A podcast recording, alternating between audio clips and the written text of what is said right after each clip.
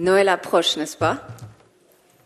On approche de ce temps, on se souvient que Jésus, qui, était, qui est vivant de toute éternité, est venu à la vie sur notre terre. J'aimerais commencer par vous lire, euh, par euh, lire dans Ésaïe 61, versets 1 et 2. Bien avant que Jésus n'arrive sur terre, le prophète Ésaïe a déjà annoncé ce qu'il allait faire. L'Esprit du Seigneur Dieu est sur moi. Oui, il m'a consacré pour apporter une bonne nouvelle aux pauvres. Il m'a envoyé pour guérir ceux qui ont le cœur brisé, pour annoncer aux déportés, vous êtes libres, et à ceux qui sont en prison, vous allez revoir la lumière du jour. Il m'a envoyé pour annoncer, c'est l'année où vous verrez la bonté du Seigneur. C'est le jour où notre Dieu se vengera de ses ennemis. Il m'a envoyé pour redonner de l'espoir à ceux qui sont en deuil. Et quand on lit ça, on voit bien que c'était la mission de Jésus, n'est-ce pas? On sait qu'il a accompli ça. La bonne nouvelle, Jésus est ressuscité, il siège à la droite du Père, et il nous a établi, nous, l'Église, comme une porte ouverte du ciel sur la terre pour amener ces réalités-là. Ça veut dire qu'à présent, il libère ces vérités-là à travers nous, son Église. Alors j'aimerais relire ce texte. Tu peux l'enlever, Marc, et puis je vais le lire un peu différemment. Vous êtes prêts? Ok. L'Esprit du Seigneur Dieu est sur nous, Église de Launay. Oui, il nous a consacrés pour apporter une bonne nouvelle aux pauvres. Il nous a envoyés pour guérir ceux qui ont le cœur brisé, Église de Launay, pour annoncer aux déportés, vous êtes libres.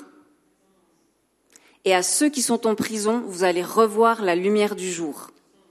Il nous a envoyés, Église de Launay, pour annoncer, c'est l'année où vous verrez la bonté du Seigneur. C'est le jour où notre Dieu se vengera de ses ennemis. Il nous a envoyés, Église de Launay, pour redonner de l'espoir à ceux qui sont en deuil. Et ce matin, j'aimerais nous encourager, alors qu'on arrive dans cette période de Noël, où la tension monte, les, agendas se chargent, n'est-ce pas? Les rendez-vous de famille commencent à s'accumuler. N'oublions pas quelle est notre mission, quel est notre mandat. Notre mandat, c'est d'être cette porte ouverte en tant qu'Église des réalités du ciel sur la terre. Et puis c'est vrai qu'en cette fin d'année, cette début d'année, eh ben on peut être occupé à tout un tas d'autres choses. Mais notre mission, elle est là, amener ce message d'espérance. Et pour amener ce message d'espérance, rien de mieux que de marcher par la foi et non par la vue. Et c'est pour ça que vous avez vu, ce matin, on va parler de Joseph d'Arimathée. Qui c'est celui-là? Je trouve que c'est un disciple qui, dans un laps de temps court, a su se lever et marcher par la foi et non par la vue. Il a su être concentré dans un temps qui lui était imparti pour faire la différence. Et nous aussi, en tant qu'Église, alors que Dieu a choisi de se manifester à travers nous, et comprenez-moi, quand je parle de l'Église, je parle de là où deux ou trois sont réunis, d'accord, ici, mais aussi dans nos quotidiens, avec nos frères et sœurs dans notre quotidien. Eh bien, nous aussi, on est appelés à être concentrés, à rester concentrés en cette fin d'année et à continuer de marcher par la foi et non par la vue. Alors, qui c'est ce Joseph d'Arimathée? Pour certains, c'est clair, pour d'autres, pas du tout. Joseph d'Arimathée, euh, on va aller dans un une toute autre période que la naissance de Jésus. On va aller dans la période de la crucifixion. Jésus est crucifié sur le bois, et puis euh, Joseph d'Arimathée apparaît à ce moment-là. Il est, c'est un personnage qui arrive, qui est, on parle de lui dans les quatre évangiles, d'accord? Il a une certaine, euh, euh, dans les quatre évangiles, on, on met des aspects de lui qui sont différents. Alors on sait plusieurs choses sur cet homme. On sait qu'il faisait partie du Sanhédrin. Le Sanhédrin, c'était la haute instance juive de l'époque, d'accord? Mais le Sanhédrin, c'est aussi ceux qui ont choisi de crucifier Jésus. Ok? Et puis, Joseph d'Arimathée faisait partie de ceux-là, mais il n'a pas participé à cette décision. C'est ce que la Bible nous dit. La Bible nous dit aussi que c'était un disciple de Jésus. Et moi, j'aime ce disciple-là parce que des fois, quand on regarde euh, Jean, Pierre, ils sont tellement impressionnants, c'est difficile de s'identifier à eux. Mais Joseph d'Arimathée, dans le fond, c'était un homme riche qui avait certainement ses affaires et puis qui intervient, qui fait la différence à ce moment-là. Finalement, ça peut être nous aussi. Faire la différence à un moment donné. La Bible nous dit qu'il était juste et bon euh, et qu'il attendait le royaume de Dieu. Comme tous les Juifs, ils attendaient tous le royaume de Dieu. Mais Joseph d'Arimathée, il avait reconnu en Jésus le Messie. Alors on va lire ensemble dans Matthieu 27, versets 57 à 61, ce petit bout de texte qui nous parle de Joseph.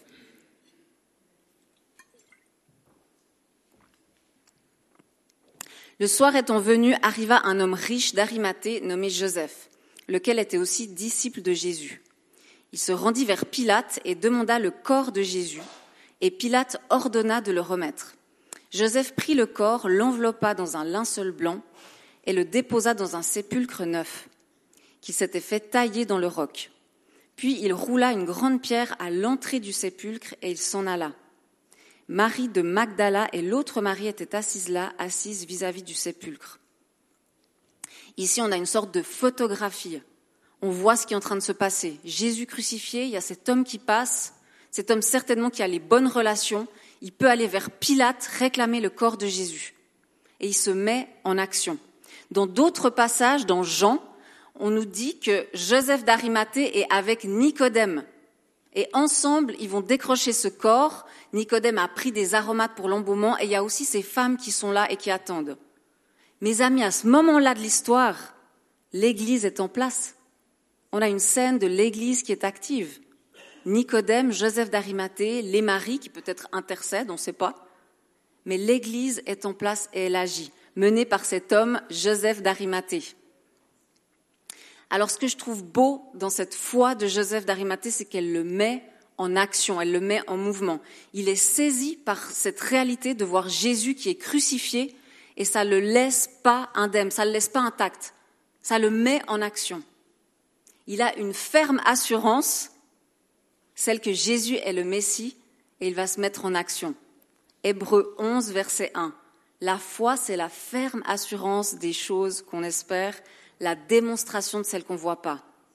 Joseph a une ferme assurance. Jésus est le Messie, même s'il est mort en ce moment. Et ça va le mettre en action. Il va aller vers Joseph, vers, vers Ponce Pilate pour réclamer ce corps, sans savoir ce qui va se passer il risque quelque chose. Je vous rappelle que Joseph, il fait partie du Sanhédrin. Ça veut dire qu'aller vers Ponce Pilate, c'est s'exposer à tous ses collègues et accuser le rejet des autres, etc. Mais il y va sans savoir.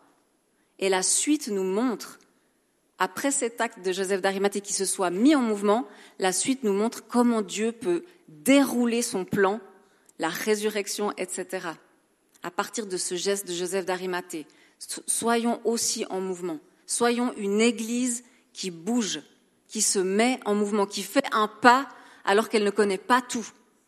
Joseph se met en marche et Dieu peut se mettre en marche avec lui. Et nous aussi, alors qu'on se met en marche, Dieu va se mettre en marche avec nous. Vous avez certainement déjà entendu cette image, elle est tellement connue. Un voilier qui est au port avec ses voiles rentrées, le vent ne peut pas souffler et emmener le voilier, n'est-ce pas? Mais si le voilier est en mer ou sur le lac et que les voiles sont détendues et qu'il a fait le choix de partir, alors le vent peut souffler. C'est pareil avec Dieu. Si on est statique, immobile, on ne laisse pas l'occasion à Dieu de se manifester dans nos vies. Mais si on se met en route, qu'on fait ce pas sans savoir, alors on laisse l'opportunité à Dieu de se manifester et de marcher avec nous. Marche et Dieu marchera avec toi. Arrête-toi et Dieu s'arrêtera aussi. La foi, c'est permettre à Dieu de s'exprimer dans nos vies. Quand on fait un pas de foi, on permet à Dieu de s'exprimer dans nos vies. On choisit de regarder à Jésus, de se mettre en avant, et alors il peut libérer sa compassion, sa justice, toute l'étendue de ce qu'il est. J'aimerais prendre deux exemples ce matin. Le premier exemple, c'est une personne qui est parmi nous, qui nous a rejoints il n'y a pas longtemps, elle m'a donné, cette personne, son accord pour que je parle d'elle. Je ne vais pas vous dire qui c'est. Comme ça, vous devrez trouver. Cette personne, elle a décidé de faire un pas de foi. Elle a choisi de nous rejoindre et pendant quatre mois de venir le plus possible au culte et si elle vient pas, elle regarde en streaming. Elle s'est dit, moi, je veux donner ce temps et voir ce qui se passe.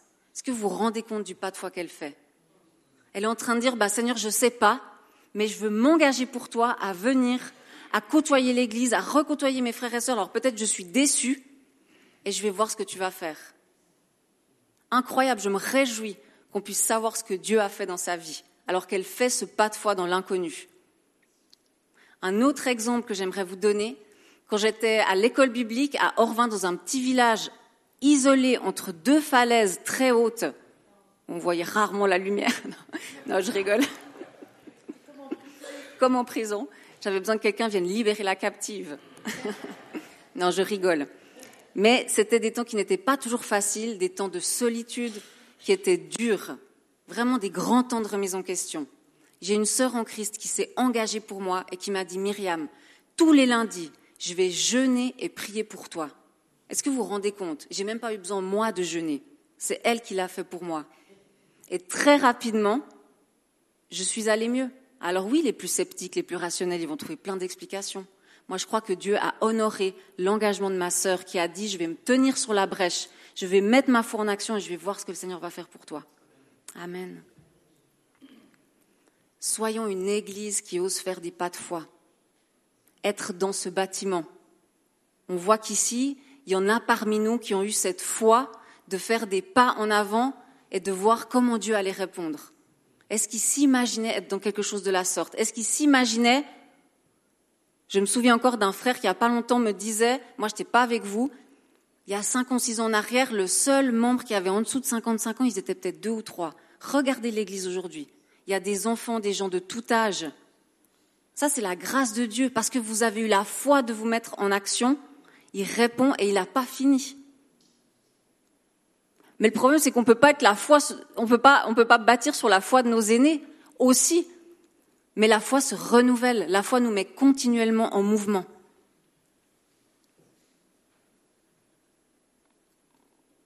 Soyons une porte ouverte pour que les réalités du ciel puissent se manifester ici et tout autour de nous. La foi, elle nous fait bouger, la peur nous arrête, elle nous immobilise. Alors je ne sais pas vous, moi j'ai rarement croisé quelqu'un qui me disait qu'il avait assez de foi. Moi-même, j'ai toujours l'impression que j'ai pas assez de foi. Je crois que c'est normal, Dieu le savait, il est bon, il nous a laissé des versets comme Va avec la foi que tu as. Si ta foi est aussi petite qu'un grain de moutarde. Donc il savait déjà. Donc il nous a dit, avec ton peu de foi, mets-toi en action, parce que je vais pouvoir multiplier. C'est les fameux pains et les poissons, n'est-ce pas? On amène le peu de pain et de poissons qu'on a, mais parce qu'on choisit de les donner à Dieu, il peut multiplier.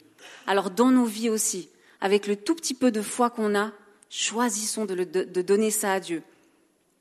C'est euh, Corrie ten Boom qui disait, vous connaissez certainement aussi ce qu'elle disait, que en fait un ticket de train, quand on est sur le quai, nous sert à rien. C'est quand on est dans le train que le ticket nous sert à quelque chose. La foi, c'est pareil. Si on est statique et qu'on bouge pas, elle va pas nous servir à grand chose. Mais si on choisit de se mettre en mouvement, alors la foi nous emmène. Le Saint-Esprit va affirmer des choses en nous et va nous pousser en avant. La foi, c'est pas croire que tout ira bien. C'est choisir de regarder à Jésus et lui permettre de libérer l'étendue de ce qu'il est dans nos vies. Et Joseph d'Arimathée, c'est ce qu'il a fait. Parce qu'il a fait ce pas de foi d'aller vers Ponce Pilate, toute la suite du plan de Dieu a pu se mettre en place. Et qui plus est, vous savez que ce corps, normalement, il allait certainement finir dans une sorte de fosse commune, noyé parmi d'autres corps, et puis alors on aurait pu dire, ouais, ressuscité, ressuscité. Si ça se trouve, on a volé son corps, on ne sait pas. Mais là, le fait que Joseph ait donné son tombeau, qu'il y ait une énorme pierre qui ferme le tombeau, qu'il y ait eu des gardes devant le tombeau, le miracle de la résurrection n'a pas pu être mis en cause. Grâce à la foi et au pas de Joseph d'Arimathée. Soyons une église qui permet à Dieu de se manifester. Bougeons. La foi, elle nécessite du courage du cœur. La foi, elle se situe pas au niveau de tous nos raisonnements. Alors nous, on aime raisonner et c'est bon. Prions pour que Dieu vienne sanctifier nos raisonnements. Mais la foi, ça se trouve au niveau du cœur. Et il nous faut du courage. Joseph d'Arimathée, il n'a pas réfléchi à mille fois, est-ce que je vais perdre ma réputation? Qu'est-ce qui va m'arriver? Non, il a choisi de laisser sa réputation de côté et puis d'aller vers Ponce Pilate. Il a eu le courage de se mettre en action. Il a eu le courage de se dire, peut-être je vais prendre quelques coups, mais c'est pas grave, j'y vais. Nous aussi, ayons ce courage d'oser peut-être prendre quelques coups parfois, mais d'y aller. Ésaïe 26.3 nous dit, celui qui est ferme dans ses sentiments, à celui qui est ferme dans ses sentiments, tu assures la paix parce qu'il se confie en toi. Ses sentiments, vous savez, le mot hébreu, c'est les pensées du cœur. Celui qui est ferme dans les pensées de son cœur, Dieu assure la paix. Et nous, on croit toujours que quand on se met en action, quand on fait un pas de foi, on pense à tout ce qu'on va perdre, alors que Dieu nous dit, si tu te mets en action, si tu es ferme dans tes intentions, je te donne la paix. Il ne nous abandonnera pas. Et c'est bon en Église d'être entouré de gens courageux et qui agissent avec le cœur. Moi, j'ai peu de courage. Je vous avoue que j'ai vraiment, pas une figure de style, je suis pas forcément quelqu'un qui est très courageux et qui plus est, je suis plutôt analytique. Donc, avoir du courage et agir par le cœur, c'est quelque chose qui n'est pas naturel. C'est pour ça que j'aime le corps de Christ, parce que je m'entoure de gens qui sont courageux, qui m'encouragent et qui sont passionnés. J'aimerais vous parler de ma maman, que vous connaissez certains. Ma maman, c'est quelqu'un qui est très courageux, elle ne le dira pas, mais elle va dans la rue, elle parle de Jésus, à son âge, elle y va à fond. Elle fait vraiment à ce niveau-là bien plus que ce que moi j'oserais faire. Et à chaque fois, elle me raconte ces histoires de, de, de, euh, de trucs Gédéon, Nouveau Testament Gédéon, pardon, qu'elle donne, de gens avec qui elle peut parler. Et puis une fois, je l'écoutais, puis je me dis, mais c'est pas possible. Je crois qu'il y a eu un soupir dans mon cœur. Je dis, mais Seigneur, moi aussi, j'aimerais vivre ça. J'aimerais avoir ce courage. Deux semaines ou une semaine après, je sais plus, je me retrouve à Annecy avec mes amis. On est une équipe de cinq chrétiennes au restaurant. Moi, je suis toujours pas courageuse. Je suis toujours assez analytique. Puis quand on est dans ce restaurant, il y en a une, donc toutes des sœurs en Christ, qui commence à parler avec le serveur qui, avait, qui était sympa mais qui était un peu spécial. Et puis elle parle avec parce qu'elle a des dons relationnels, elle ose, elle est courageuse. Et puis à la fin du repas, il y a une autre sœur en Christ qui dit mais franchement, on devrait lui donner un gros pourboire, on devrait le bénir. Il nous a supportés pendant tout ce repas, donc on devrait le bénir. Et puis finalement, une autre va dire ok, on laisse un bon pourboire, mais on va lui expliquer pourquoi.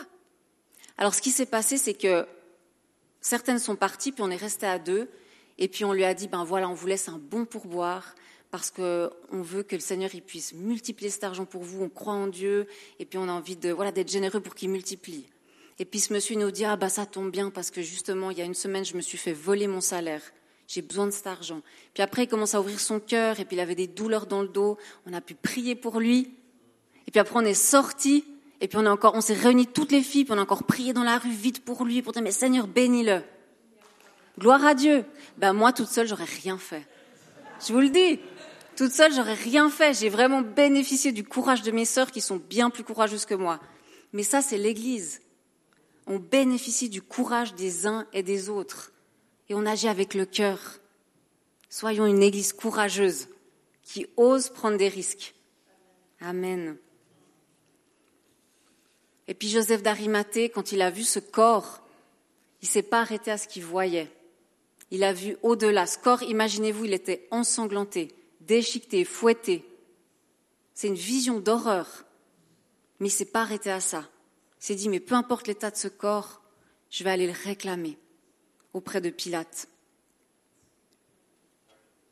il a mis sa foi en action. Il n'a pas regardé à ce qu'il voyait. Nous aussi, on est appelés à ne pas regarder ce qui nous entoure. Si on se nourrit de ce qui nous entoure, c'est la cata, c'est la déprime assurée.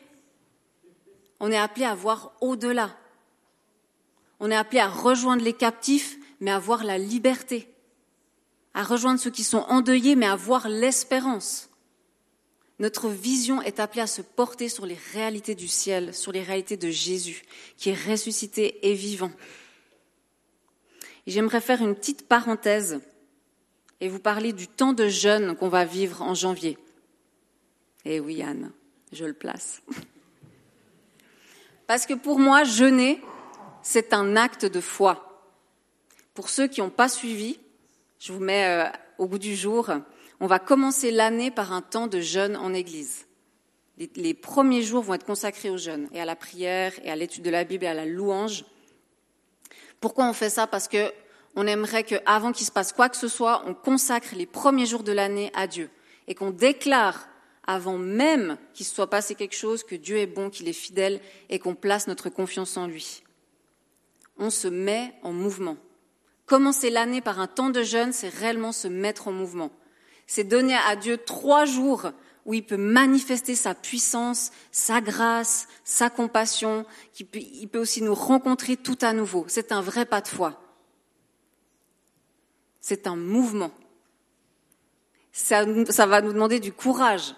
Jeûner, pour la plupart, ça nous donne pas envie, en fait. On n'a pas vraiment envie de jeûner pendant trois jours, mais on va, avoir le courage de le faire. Le courage de se dire, oui, je vais peut-être diminuer certaines choses, mais Dieu, tu vas agir. Et puis on choisit aussi de mettre tous nos raisonnements qui nous disent que ça ne sert à rien de jeûner de côté. On veut agir avec les sentiments de nos cœurs, les pensées de nos cœurs qui nous disent au fond, mais oui, je veux donner ces jours à Jésus, pour lui manifester tout à nouveau mon amour pour lui et aussi pour mon prochain, pour ce qu'on va vivre en tant que corps. Vous savez, dans le jeûne, Ésaïe 58 nous parle du jeûne, du, vrai jeûne qui plaît à Dieu. Et le verset 6, il y a, des verbes incroyables comme euh, détacher les liens de la méchanceté, délier les courroies de toute servitude, euh, briser toute espèce de joug. Alors qu'on jeûne, il y a des choses qui se passent. Il y a des choses qui se passent tout de suite, mais aussi dans les temps à venir. C'est une réalité. Ce qui est à la réunion de prière de jeudi, je, me répète, mais je, veux dire ce qu'a dit ce monsieur qui s'appelle Yann Newberry. Jeudi, je vous ai dit que je savais pas qui c'était. Depuis, j'ai appris que mon papa avait fait Emmaüs avec.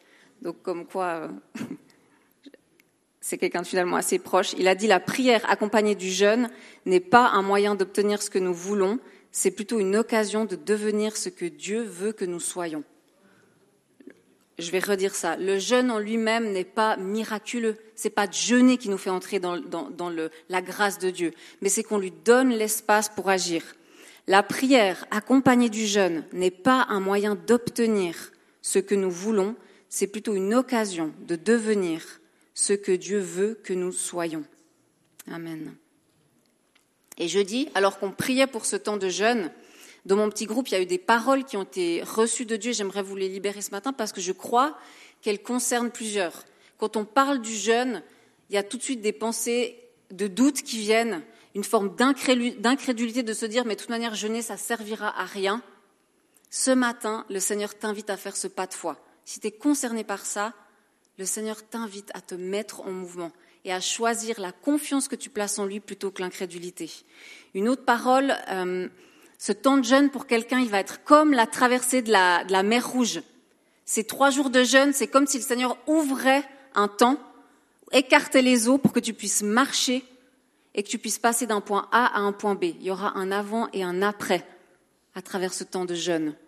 Et comme dans la mer Rouge, les eaux se referment et engloutissent les ennemis. Ça va être la même chose pour ta vie. Je crois que pour certains, il y a des ennemis, des choses qui sont difficiles dans ta vie qui vont être englouties alors que tu mets ce, temps à part. Et puis la dernière parole, ce temps de jeûne, c'est comme un rendez-vous de Dieu pour notre Église. Quand vous avez un rendez-vous chez le médecin, vous vous posez pas mille questions, vous y allez. Ben c'est pareil. Ce temps de jeûne, il n'y a pas mille questions à se poser. Il faut juste y aller. Et puis vous verrez, quand on va chez le médecin, on a des attentes. Euh, et là aussi, venez avec des attentes pour Jésus une attente de passer du temps avec Jésus, de le voir agir dans nos vies. Et pour finir, il y a une grâce communautaire qui nous attend pour ce temps de jeûne. Il y a vraiment une grâce communautaire qui est réservée pour nous à travers ces trois jours. Et si vous ne pouvez pas être là parce que vous êtes euh, euh, en famille et que le Seigneur vous appelle ailleurs, soyez bénis là où il vous appelle. Vraiment que vous puissiez être ces, ces lumières et ce sel là où Dieu vous place. Que vous puissiez être l'Église là où Dieu vous place aucune pression dans le fait de participer ou pas. Mais si Dieu vous appelle, obéissez et répondez par la positive. On veut mettre ces trois jours à part pour déclarer que même si tout est noir, que même si ça va pas, On continue à croire que Jésus est le nom élevé au-dessus de tout nom. On a chanté sa résurrection, on a chanté sa victoire sur la mort. La louange, vous pouvez revenir. Ce temps de jeûne, mais nous, en règle générale, l'Église, continuons de marcher par la foi et non par la vue, de nous attendre à Jésus qui est au-dessus de tout, pour qu'on soit cette Église qui apporte une bonne nouvelle aux pauvres, qui guérit ceux qui ont le cœur brisé, qui libère les captifs, qui redonne de l'espoir à ceux qui sont en deuil. Et qu'on soit jeune, à la moitié ou plutôt euh, avancé, junior ou senior, c'est notre mission à tous. Dieu nous utilise tous quand notre cœur est disposé, quand on nous met en route, il nous utilise. Je ne sais pas quelle est votre vision de l'Église, mais l'Église, là où deux ou trois sont réunis, nous aujourd'hui, c'est le cœur de Dieu. C'est son désir pour libérer sa puissance, sa grâce, sa vie tout autour de nous. L'Église fait partie du plan de Dieu. Et Joseph d'Arimathée, quand il voit ce corps ensanglanté, il est quand même allé réclamer auprès de Ponce Pilate ce corps. Et nous aussi, aujourd'hui, l'Église, on vit pas, oui, il y a des choses qui sont pas honorantes dans l'Église. Oui, des fois, on n'est pas toujours radicaux, des fois, on est dans le compromis, des fois, il y a des choses qui vont pas. Mais on reste le cœur de Dieu. Alors nous aussi, osons nous lever et réclamer pour cette Église. Plutôt que de nous plaindre, plutôt que de la critiquer, osons nous lever et réclamer pour le corps de Christ, pour qu'il grandisse, pour qu'il s'améliore, pour qu'il soit bien huilé. Parce que Joseph d'Arimathée, ce corps qui était ensanglanté, il était destiné à la résurrection. Mes amis, nous aussi, l'Église, nous sommes destinés à passer nos jours dans la gloire de Dieu. Mais en attendant cette gloire, attelons-nous, mettons-nous en mouvement et ayons la foi. Résistons à l'incrédulité pour être cette Église vivante qui libère les réalités de Jésus. Amen.